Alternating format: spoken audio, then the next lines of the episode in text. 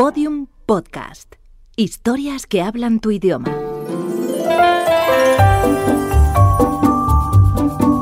Historias de medianoche. Chicho Ibáñez Serrador.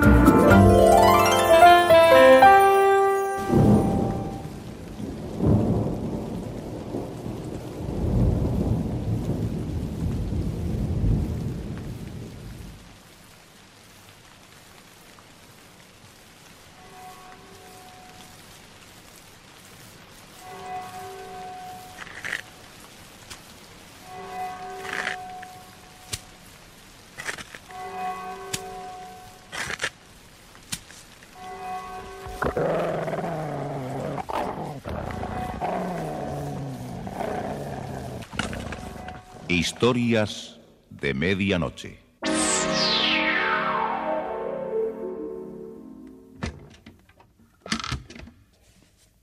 Buenas noches.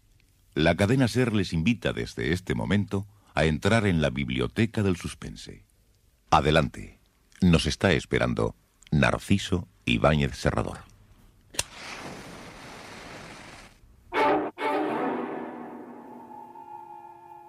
Muchas veces nos encontramos en los bolsillos eh, cosas que no tienen ninguna utilidad y que no sabemos qué hacer con ellas. Pero, pero claro, no nos resistimos a tirarlas al suelo. Cosas como, por ejemplo, vamos a ver, un, un encendedor que no funciona, eh, un papelito con un número de un, de un teléfono, un botón, una pastilla que no sabemos si es analgésica o laxante, una llave diminuta y misteriosa, un bolígrafo que no es nuestro y que cuando se quiere utilizar no funciona, por supuesto, y, así una larga lista de etcéteras, etcéteras, etcétera. Pues bien, algo parecido le sucedía al personaje principal de la historia de hoy, aunque no exactamente lo mismo. La diferencia consistía en que esa cosa inútil no se hallaba en sus bolsillos. No. Lo que le estorbaba a ese personaje era un cadáver. Y, claro, realmente no sabía qué hacer con él, porque, porque tirarlo al suelo no suele ser lo más conveniente. Eh, sobre todo porque no hay papeleras públicas eh, lo suficientemente grandes como para contener cadáveres. Así que ya me dirán ustedes eh, cómo solucionar un problema de esa índole. Por todo ello, creo, creo sinceramente que vale la pena oír la historia de hoy sin pestañear. Largo Requiem para Laura. Guión de Joaquín Amichatis, con la actuación de Rosa María Belda, Francisco Portes y Marisa Laoz.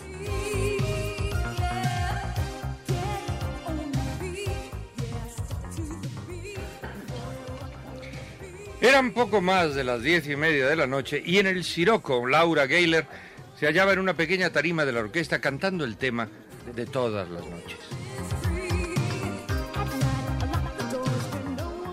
El pianista David Martin, desde su mesa, apretó entre sus dedos el vaso de whisky. No miraba a Laura Gayler, no, no, no, ni tampoco la escuchaba. Sus pensamientos se centraban en el problema que tenía con Laura, porque David Martin estaba casado con Laura Gayler. Será todo inútil. No va a acceder a divorciarse y solo me traerá complicaciones. ¿Será posible que haya sido tan ingenuo?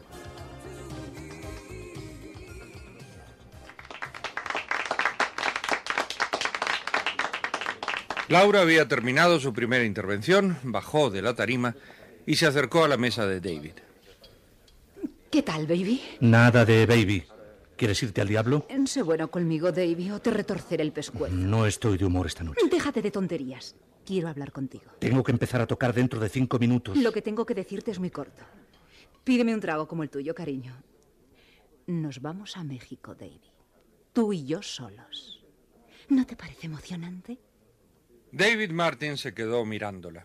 Hacía un año que se habían casado, pero, pero luego había surgido aquel asunto de Al Prince, el, el casi campeón de peso mediano. Eh, ¿A México? Muy emocionante. ¿Y qué hay de Al Prince? ¿Ya te cansaste de él? ¿Y de dónde vamos a sacar dinero, eh? Y otra cosa. ¿Por qué no vas a ver a un psiquiatra? Mandé al diablo a Al Prince. Me decepcionó. No tiene una pizca de seso. Es vulgar, barato. Buah, te prefiero mil veces a ti, Davy. Y vas a tener que perdonarme. Este sábado estaremos paseando en una barca por Xochimilco. ¿Y el dinero? El dinero está aquí en la cartera. Tengo 16 mil dólares. ¿Cuánto? 16 mil. ¿De quién? ¿Míos? Al Prince era generoso. Y cuando lo envié a paseo, convertí en dinero todos los regalos que me había hecho antes de conocerte a ti. Algunas cosas de oro y brillantes. Quisiera creerte. No te preocupes, encanto. La cosa es que tengo dinero. Nos podremos marchar cuando tú quieras, lo más pronto posible. Ay, este lugar lo odio. Y la gente que nos rodea apesta. No quiero más comentarios de mí. Prefiero alejarme contigo a otra parte. Yo también tengo algo que decirte. ¿Ah, sí? No hay reencuentro. Me llevó un tiempo olvidarte. Una o dos semanas, tal vez. Pero lo conseguí. Y quiero seguir de ese modo. ¿Qué quieres decir? Lo siento, pero nada de México. Nada de Xochimilco. Nada de nada. Mira, pedazo de idiota, eres un... Por favor, estamos en un lugar público. No alces la voz. Dame al menos una razón. Una sola del por qué no quieres volver a mí. Una razón eres tú. Y al Prince, la otra. Me engañaste con él. Y eso ya no tiene arreglo. Ya lo he digerido. Pero vamos a terminar con lo nuestro. Puedes irte al demonio. ¿Quién te crees que eres? ¿Acaso tú con esa Annie Porter no estás...? No, no, no hagas un espectáculo. Siéntate y razona como persona. Eres un tipo despreciable. Un gusano imposible. Mereces esto. La bofetada que me dio me cogió de sorpresa. No quise mirar a mi alrededor porque sabía que todos estaban pendientes de nosotros. Me levanté para ir al escenario de la orquesta. ¿Están las cosas claras, Davy? Tenemos que hablar con más calma. Toma, estas son las llaves de mi coche. Espérame en él. Está aparcado en la boca del callejón que da sobre Christopher Street. ¿De acuerdo? ¿Cuándo vendrás? Dentro de 20 minutos, cuando termine mi presentación. Dan Martin volvió al piano y comenzó a tocar.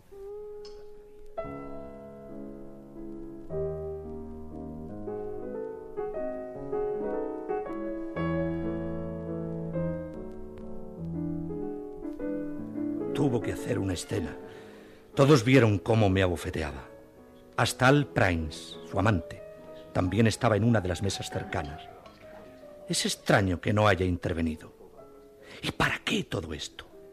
No quiero saber nada con ella. Lo único que ha conseguido es poner celosa a Annie Porter. Annie Porter era el nuevo proyecto sentimental de Martin. Annie administraba el siroco y era una chica muy, muy mona. Ojalá que comprenda Annie lo que ha pasado. Sería una mala suerte que ahora también se resistiera conmigo.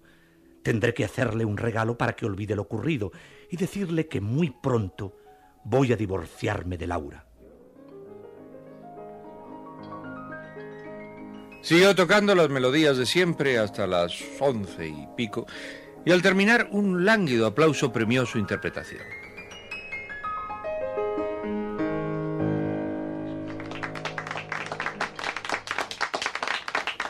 En el pasillo interior se encontró con Annie Porter. Todavía tienes roja la mejilla del bofetón que te dieron. Ya cambiará de color.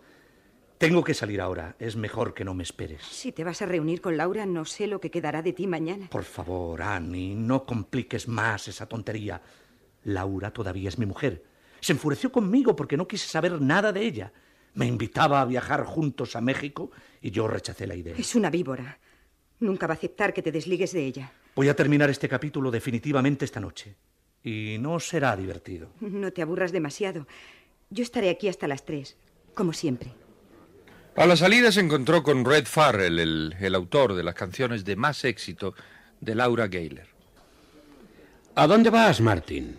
A respirar un poco de aire. Vi la escena que te hizo Laura. Yo que tú la hubiera cogido del pelo y la hubiera lanzado al suelo. No me gusta comportarme como un matón. ¿Para qué? ¿Para que ella se ría de ti?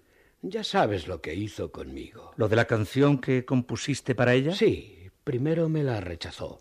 Y luego la reconstruyó ella mentalmente. Tiene buena memoria. Copió la música y la letra y se la dio a Herbert Holmes para que la firmara él. ¿No crees que eso es una canallada? Yo no tuve nada que ver con eso. Y además no creí nunca que fuera cierto. Lo fue. La mejor canción de este año. Me la robó Laura Gayler. Haces bien en separarte de ella. Merece que el infierno le reserve un lugar de preferencia. La desprecio. Es una pequeña canalla rubia, digna de un imperio de barro. Tendría que vivir en la calle, ser una mujer perdida y no disfrazarse de artista para simular que es un reptil. Tú que eres su marido, eh, ¿verdad que tiene piel de lagarto por todo el cuerpo? Tu odio es justificable. ¿Por qué no te sientas conmigo? Te invito, eh, bueno, quiero decir, a hablar muchas cosas. Otro día. Ahora tengo algo que hacer. Perdóname. Buenas noches.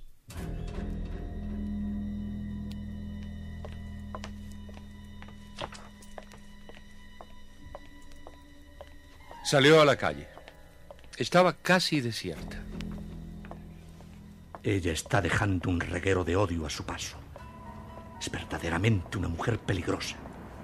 Harry Welder, el dueño del local, tampoco la traga desde que lo despreció. Al Primes debe de estar furioso con ella.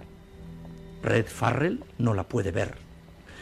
Y yo también no quiero saber nada con ella. Bonito panorama está construyendo Laura Gayler a su alrededor. Dio vuelta a la esquina y se acercó a su coche. Inmediatamente vio que Laura no estaba en él. Se quedó junto al vehículo. Ah, se ha marchado. Casi lo prefiero. No me agradaba esta noche tener otro cambio de palabras con ella. Habrá comprendido que no sacaría nada hablando conmigo otra vez. Misión cumplida. Volveré al Siroco. Dejaré el coche aquí ¿Y el coche? ¿Y las llaves? Diablos. Se las di a Laura. ¿Las habrá dejado puestas en el tablero? Es posible. Abrió la puerta del automóvil y encontró las llaves. Después miró hacia atrás. ¡Cristo! Tendida en el asiento posterior estaba Laura Gayler. Muerta, por supuesto.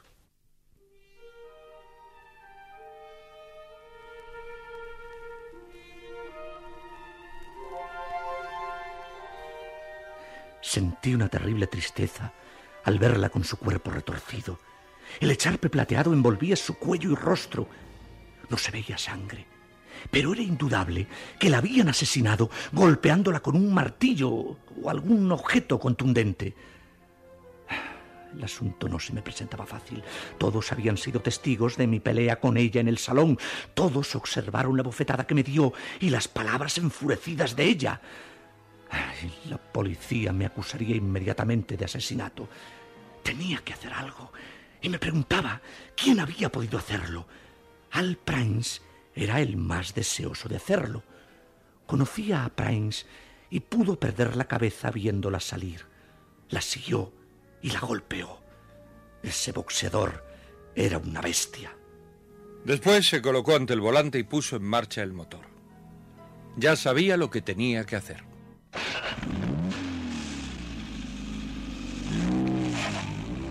David Martin conocía donde vivía Al Prince, en una caravana que tenía en un camping donde el boxeador solía entrenarse. Descendió del coche y se detuvo ante la puerta de la caravana. Martin extrajo una llave maestra y la probó en la cerradura. Puede ser que logre abrirla a la izquierda primero. Eh, eh, funcionó. Ah, ahora buscar a Laura. Volvió al coche y envolviendo el cadáver de Laura en, su amplio abrigo, lo cargó en un hombro y entró en la caravana. Después, depositó el cuerpo en la litera. muy bien. Creo que te traje al domicilio de tu asesino. Ahora que él se haga cargo de ti. Y no me guardes rencor, Laura. No podíamos empezar de nuevo. Tú tuviste la culpa. Fue entonces cuando la puerta se abrió y apareció Al Prince. ¿Qué estás haciendo aquí? Eh, eh, vine. vine a verte. ¿Cómo pudiste entrar? Esta puerta estaba cerrada. Ah, sí. Eh, yo la encontré abierta. El puño del boxeador saltó hacia el mentón de David Martin. Estúpido, mereces dos golpes más por cada cuerno. Se acercó hacia Martin y cogiéndolo por un brazo se lo retorció hacia atrás. Anda, dime a qué viniste. ¿Has venido por el asunto de Laura? No, eh, espera, espera, no me tuerzas el brazo. ¿Vienes a decirme que es tuya otra vez? ¿Eh? ¿Ya está decidido entonces? ¡Ay! Floja, bruto. Este brazo tiene un hueso dentro. La vi salir esta noche de la cueva donde trabaja después de darte el bofetón. Pero sé que os ibais a reconciliar. ¿Eh? Podeste mentira. Un tipo como tú tocando ese pianito de juguete ridículo. Y ella loca por ti. Más ridículo todavía. Vuelta de una vez. Chilla, chilla cuanto quieras. Nadie te va a oír. Estas caravanas son aisladas. Anda. Sabes una cosa. ¿Qué es lo que hacías con ella, eh? ¿Por qué está loca por ti? Cuando yo la abrazaba me decía, Davy, Davy, es más suave. Siempre Davy. Todo el tiempo tú. ¡Por Dios! ¡Por Dios, Al, suéltame! ¡Cállate! ¿Sabes lo que es oír tu nombre siempre que estoy con ella? ¿Crees que no me han dado ganas de matarte mil veces, maldito machaca pianos? ¡Suéltame! ¡Es suficiente! ¿Sabes lo que voy a hacer? Voy a arreglarte para que nunca más le puedas poner las manos encima. Voy a romperte las articulaciones de los dedos para que te queden como garras pisoteadas. Aumentó la presión en la muñeca y colocó una de sus rodillas sobre la espalda. David sintió que se asfixiaba. Tienes tus manos hábiles, ¿no? Voy a romperte los dedos para que nunca más puedas moverlos sobre las teclas de tu ridículo piano. No, suéltame, Al. Empezaré por tu mano derecha. El boxeador comenzó a doblar hacia atrás los dedos de su mano derecha. ¡No! ¡Déjame! Ni siquiera podrías acariciar a Laura. Y cuando la encuentre a ella, haré lo mismo, ¿sabes? Le retorceré sus brazos hasta rompérselos. Con ella ya lo hiciste. ¿Con ella? No, estás equivocado. Tú la mataste. ¿Qué demonio estás diciendo? Está muerta. La encontré en mi coche. Alguien le golpeó la cabeza. La asesinaron y fuiste tú. Estás loco. Hace apenas 15 minutos he salido del Siroco. Tengo testigos. Al Prince había soltado a Martin y este se incorporó eh, frotándose los dedos doloridos. Ah, ah, entonces, ay, tendré que creerte. Simplemente no pude hacerlo yo. ¿Dónde está ella? Eh, aquí, en tu litera. ¿Aquí? Es verdad. Pero, pero, maldita sea, pero, pero ¿por, ¿por qué? Yo la traje. ¿Quieres verle la cara? No, no soporto ver a un muerto. Al Prince giró y, y se sirvió en un vaso una porción de ginebra. ¿Tomas algo? Sí, lo necesito.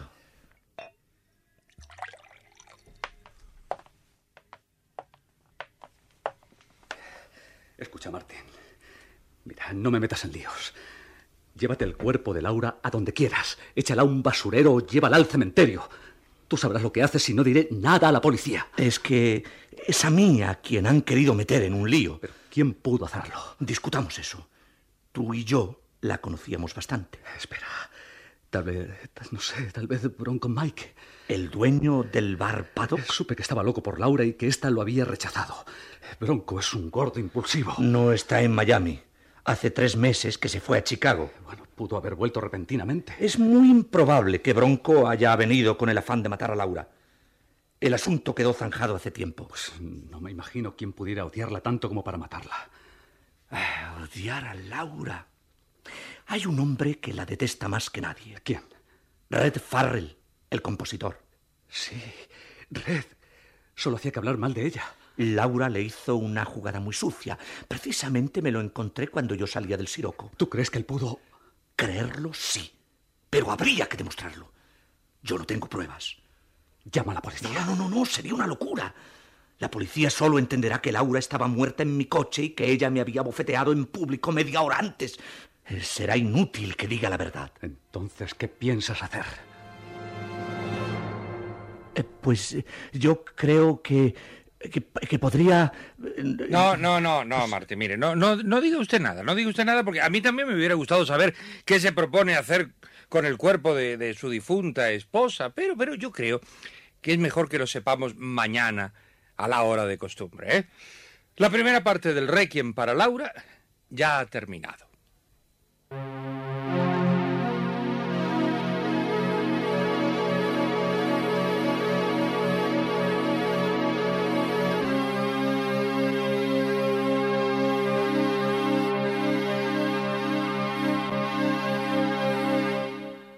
Historias de Medianoche. Diariamente de lunes a viernes por la cadena Ser, una selección de relatos con los componentes del suspense y del humor negro presentados por Narciso e Ibáñez Serrador.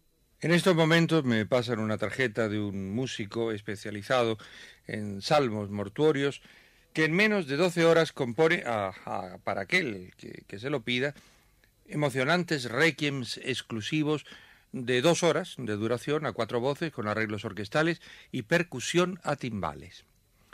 Aquí en la tarjeta eh, dice que el compositor se llama Amadeo Mozart. Informes en Riviera Blanca, Sanatorio Psiquiátrico. Hasta mañana. Historias de medianoche, con mucho suspense. Síguenos en Twitter, arroba podiumpodcast y en facebook.com barra podiumpodcast.